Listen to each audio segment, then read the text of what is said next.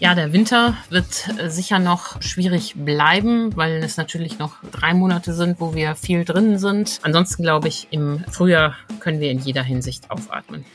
Corona, Grippe, Magen-Darm und jetzt auch noch Streptokokken. Gefühlt sind gerade alle krank. Was das mit den Schulen und den Kitas macht und wie Ärzte und Unternehmen auf die Situation blicken, hört ihr in dieser Folge. Ich bin Wiebke Dumpe. Hallo, schön, dass ihr mit dabei seid. Rheinische Post Aufwacher. News aus NRW und dem Rest der Welt. Außerdem sprechen wir später im Podcast noch über den Einzelhandel. Im Interview berichtet die Sprecherin des Handelsverbands in Düsseldorf, wie es den Geschäften in NRW so kurz vor Weihnachten gerade geht. Ich weiß nicht, wie es euch geht, aber in meinem Umfeld bin ich gerade gefühlt die Einzige, die nicht erkältet ist oder die kein Corona hat oder nicht mit Magen-Darm flach liegt oder mit irgendwas anderem. Wir stecken in einer richtig heftigen Krankheitswelle und die führt nicht nur dazu, dass alle flach liegen und sich schlecht fühlen, sondern sie hat auch Folgen für Schulen, Betriebe und für den Einzelhandel. Schauen wir genauer drauf mit Antje Höning. Sie leitet bei der Rheinischen Post die Wirtschaftsredaktion. Hi Antje, willkommen im Aufwacher. Hallo Wiebke. Ist es nur mein Gefühl oder ist es gerade echt so eine der größten Krankheitswellen, die wir je hatten? Ja, ich habe jemanden gefragt, der es wissen muss, Oliver Funken, Chef des Hausärzteverbands Nordrhein, und er sagt, es handelt sich derzeit schon um eine enorme Infektionswelle. Das ist deutlich mehr, als wir sonst im Winter hatten. Und hier kommen eben einfach mehrere Sachen zusammen. Äh, es gibt nach wie vor viele Corona-Infektionen. Es gibt bei den Kindern die Infektionen mit RS-Viren. Es gibt bei Kindern und Alten Infektionen mit Influenza-Viren. Und jetzt kommen noch Streptokokkenbakterien hinzu. Kannst du mal kurz erklären, was das genau ist? Also welche Symptome man hat, wenn man sich damit ansteckt? Ja, diese Streptokokken-A-Bakterien können harmlose Halserkrankungen machen, aber sie können äh, äh, auch Scharlach auslösen, was grundsätzlich auch kein Problem ist aber sie können eben auch Scharlach mit Komplikationen machen. Und das ruft in Europa ähm, und andernorts schon äh, die Experten auf den Plan. Die Weltgesundheitsorganisation warnt bereits vor vielen Fällen, vor einer Häufung dieser Fälle. Und in ähm, Großbritannien sind laut dem britischen Gesundheitsministerium auch ähm, 19 Minderjährige bereits an den Folgen dieser bakteriellen Infektion gestorben. Also das ist schon richtig übel. Hm, klingt heftig. Ähm, bakterielle Infektion hast du gerade gesagt. Das heißt, sie sind mit Antibiotikum in der Regel ja ganz gut behandelbar. Jetzt ist es aber gerade ja auch so, dass Medikamente oft knapp werden. Darum ging es ja auch gestern schon im Aufwacher. Ist denn jetzt genug da, um diese akuten Fälle alle zu versorgen? ja, in Deutschland ist ähm, genug Antibiotikum da, um diese Fälle zu versorgen. Das hat Thomas Preis, der Chef des Apothekerverbands Nordrhein, auch nochmal beruhigend erklärt. Ähm, und das ist ja der Unterschied. Virale Erkrankungen kann man oft nicht gut behandeln. Bei Corona hat es lange gedauert, bis es Paxlovid gab und richtig beenden tut das ja die Krankheit auch nicht. Aber bakterielle Infektionen wie Scharlach oder Halsentzündung kann man eben sehr gut mit Antibiotika behandeln. Was aber auch in Deutschland ein Problem ist, ähm, nicht immer ist das Mittel da, das der Arzt aufschreibt und da muss der Apotheker den Arzt anrufen, können wir ein anderes nehmen, können wir austauschen. Das ist natürlich gerade im Notdienst ein ziemlicher Aufwand und ein ziemliches Hin und Her oder auch ein Problem. Und wer weiß, wie es weitergeht. Der Apothekerverband sagt auch, dass fürs nächste Jahr bei Antibiotikasäften manchen ähm, schon Lieferprobleme angekündigt sind. Also mm, das ist schon eine üble Lage gerade. Ja, klingt sehr angespannt, aber es ist ja trotzdem nicht so, als müssten wir jetzt in Panik verfallen, weil du hast ja erklärt, es gibt immer Möglichkeiten und in der Regel funktioniert dann auch die Gesundheitsversorgung weiter ganz gut hier, oder? Genau, auf jeden Fall. Das ist auch ein großer Unterschied zu Großbritannien. Da musste die Regierung einräumen, dass es einen Mangel an Antibiotika für Kinder gibt. Und da können wir ganz klar beruhigen, in Deutschland gibt es genug Antibiotika für Kinder, um Scharlach und andere bakterielle Erkrankungen zu behandeln. Diese ganzen verschiedenen Infekte und Wellen, die, die sie dann eben auch mit sich bringen, die führen auch dazu, dass Personal ausfällt. Für eure Recherche habt ihr auch Zahlen dazu äh, bei den Kitas und bei den Schulen äh, angefragt bzw. mal nachgeschaut. Wie ist denn da gerade die Lage? Das Schulministerium hat uns seine Zahlen geschickt und es sind tatsächlich schon wieder vier Schulen in NRW, die alle Klassen in den Distanzunterricht geschickt haben. Jetzt sind vier Schulen ähm, von den insgesamt fast 5000, die wir haben, nicht viel, aber dort geht eben kein Kind zur Schule. Ähm, in Zeiten vor Corona wäre das ja äh, undenkbar gewesen. Was wären das für Schlagzeilen gewesen? Mhm. Und 50 Schulen müssen auch schon wieder auf eine Mischung aus Präsenz, Distanz und Wechselunterricht setzen, weil zu viele Lehrer fehlen und der normale Unterricht nicht mehr aufrechterhalten werden kann. Das ist schon Wahnsinn. Diese Krankheitsfälle, die betreffen ja eben nicht nur Kitas und Schulen, sondern eigentlich sämtliche Branchen, wo Menschen arbeiten müssen. Und das sind ja eine Menge. Wie geht zum Beispiel der NRW Einzelhandel damit um? Ist ja jetzt gerade mit Blick auf Weihnachten bestimmt auch nicht so leicht, oder? Ja, ich äh, weiß nicht, wo du einkaufst. In meinem Supermarkt hat lange ein Schild gestanden wegen Personalausfällen, Krankheiten und äh, Urlaub ähm, äh, schließen wir unsere Bedientheken äh, zwei Stunden früher als der Laden schließt. Da ging es um Käsetheken zum Beispiel. Solche Szenen sieht man ja auch mhm. und in der Tat ähm, sagt auch der Einzelhandelsverband, ähm, dass die Grippewelle, Corona und andere Krankheiten nicht spurlos vorübergeht. Auch da gibt es viele Ausfälle man sieht Schlangen an den Kassen. Es gibt kaum Personal in manchen Bereichen, die bedienen oder Service anbieten. Und trotzdem ist der Handel aber nicht pessimistisch und sagt, nach zwei Jahren Corona und Lockdown sind wir natürlich froh, dass es überhaupt wieder einen normalen Winter mit Ladenöffnungen geben kann.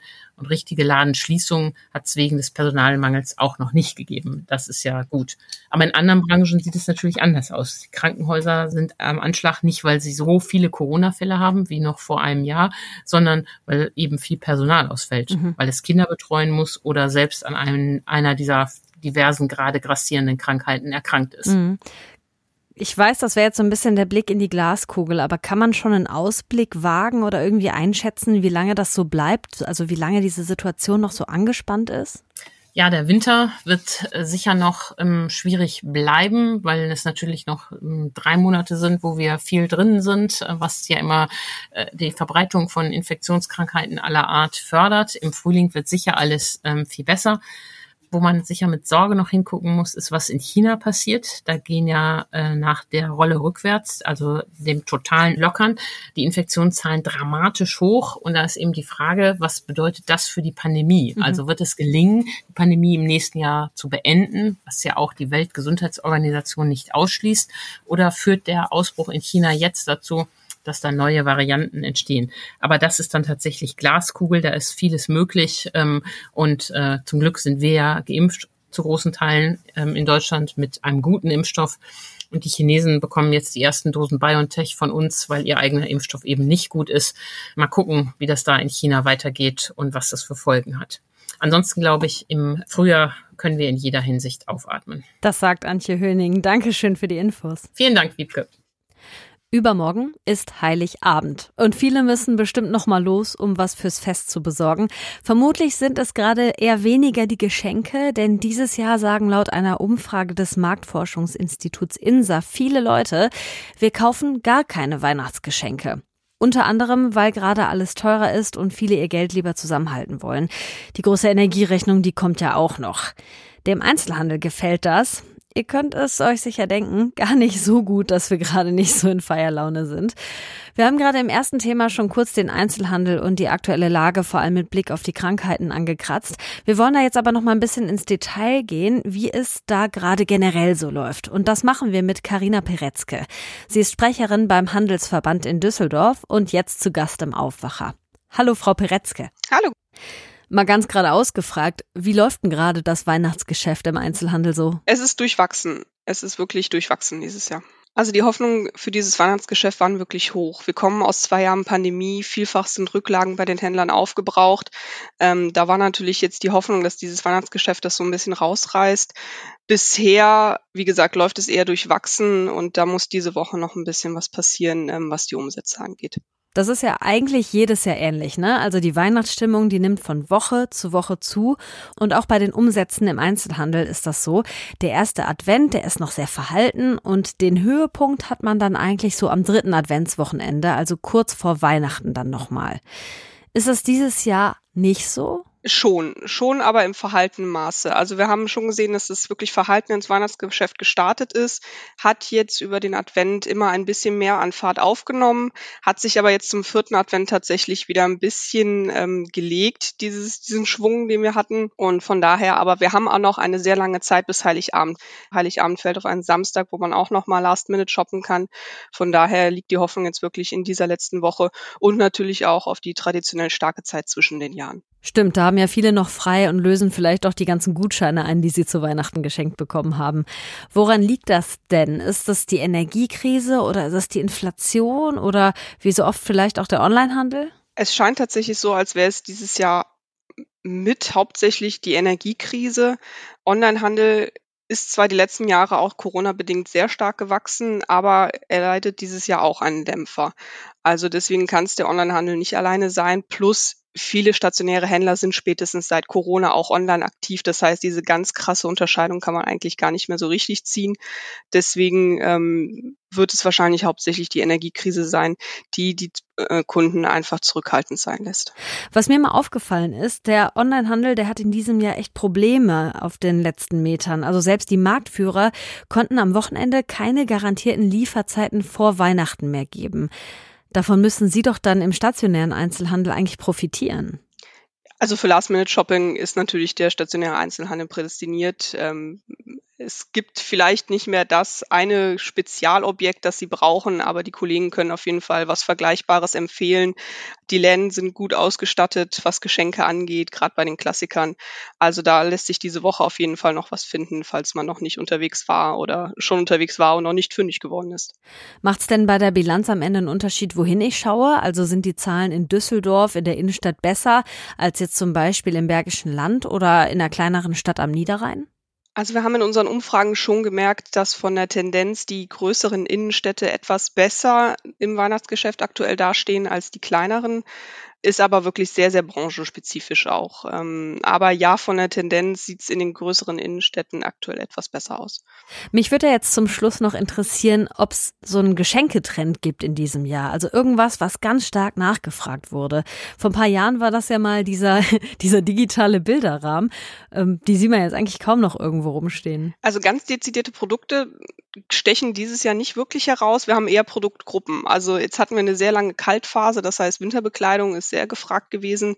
Ähm, aber auch die klassischen Weihnachtsgeschenke werden einfach dieses Jahr auch wieder unterm Baum liegen. Also Parfüm, Schmuck, Bücher, das sind so die, die Produkte, die immer nachgefragt werden.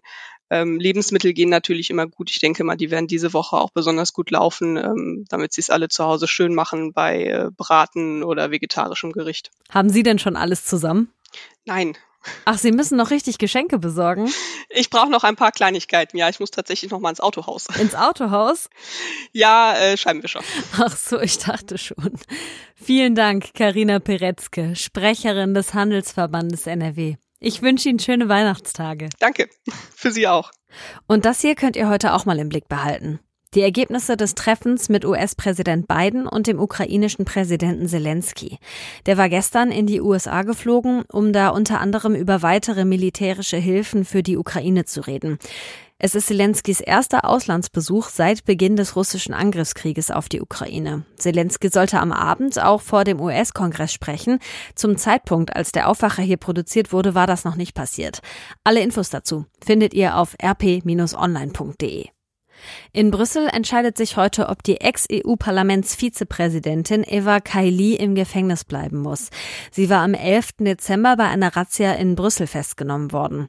Ihr wird unter anderem Korruption vorgeworfen. Berichten zufolge besteht die Vermutung, dass Katar und Marokko versucht haben sollen, mit Geschenken und Schmiergeld Einfluss auf politische Entscheidungen bei der EU zu nehmen. NRW-Wirtschaftsministerin Neubauer weiht heute in Duisburg eine Wasserstoffpipeline ein. Sie soll das Stahlwerk von ThyssenKrupp mit grünem Wasserstoff versorgen. Der Betrieb will damit klimafreundlichen Stahl produzieren. Am Düsseldorfer Landgericht könnte heute ein Urteil fallen im Prozess um Mitglieder des Al-Zain-Clans. Sie sind unter anderem wegen gewerbsmäßigen, bandenmäßigen Sozialbetrugs angeklagt. Einige der Familienmitglieder waren mit teuren Autos unterwegs und lebten in einer Villa in Leverkusen, bekamen aber trotzdem Sozialleistungen. Weitere Anklagepunkte sind Erpressung, Raub, Steuerhinterziehung, Zwangsarbeit und Körperverletzung. Jetzt gucken wir noch kurz auf das Wetter. Es ist weiter mild, grau und nass bei Temperaturen zwischen 9 und 12 Grad im Flachland und bis 7 Grad auf den Bergen. In der Eifel kann es starke Windböen geben. Und so ähnlich geht's auch morgen weiter. Das war der Aufwacher am Donnerstag, den 22. Dezember 2022. Was für ein schönes Datum irgendwie. Ja, das war übrigens auch mein allerletzter Aufwacher. Hat mir viel Spaß gemacht, euch zu begleiten, immer mal wieder. Und ich hoffe, wir hören uns bald mal wieder. Mein Name ist Wiebke Dumpfe und ich wünsche euch noch eine tolle Woche und schon mal schöne Weihnachtstage. Macht's euch schön. Mehr Nachrichten aus NRW gibt's jederzeit auf RP Online. rp-online.de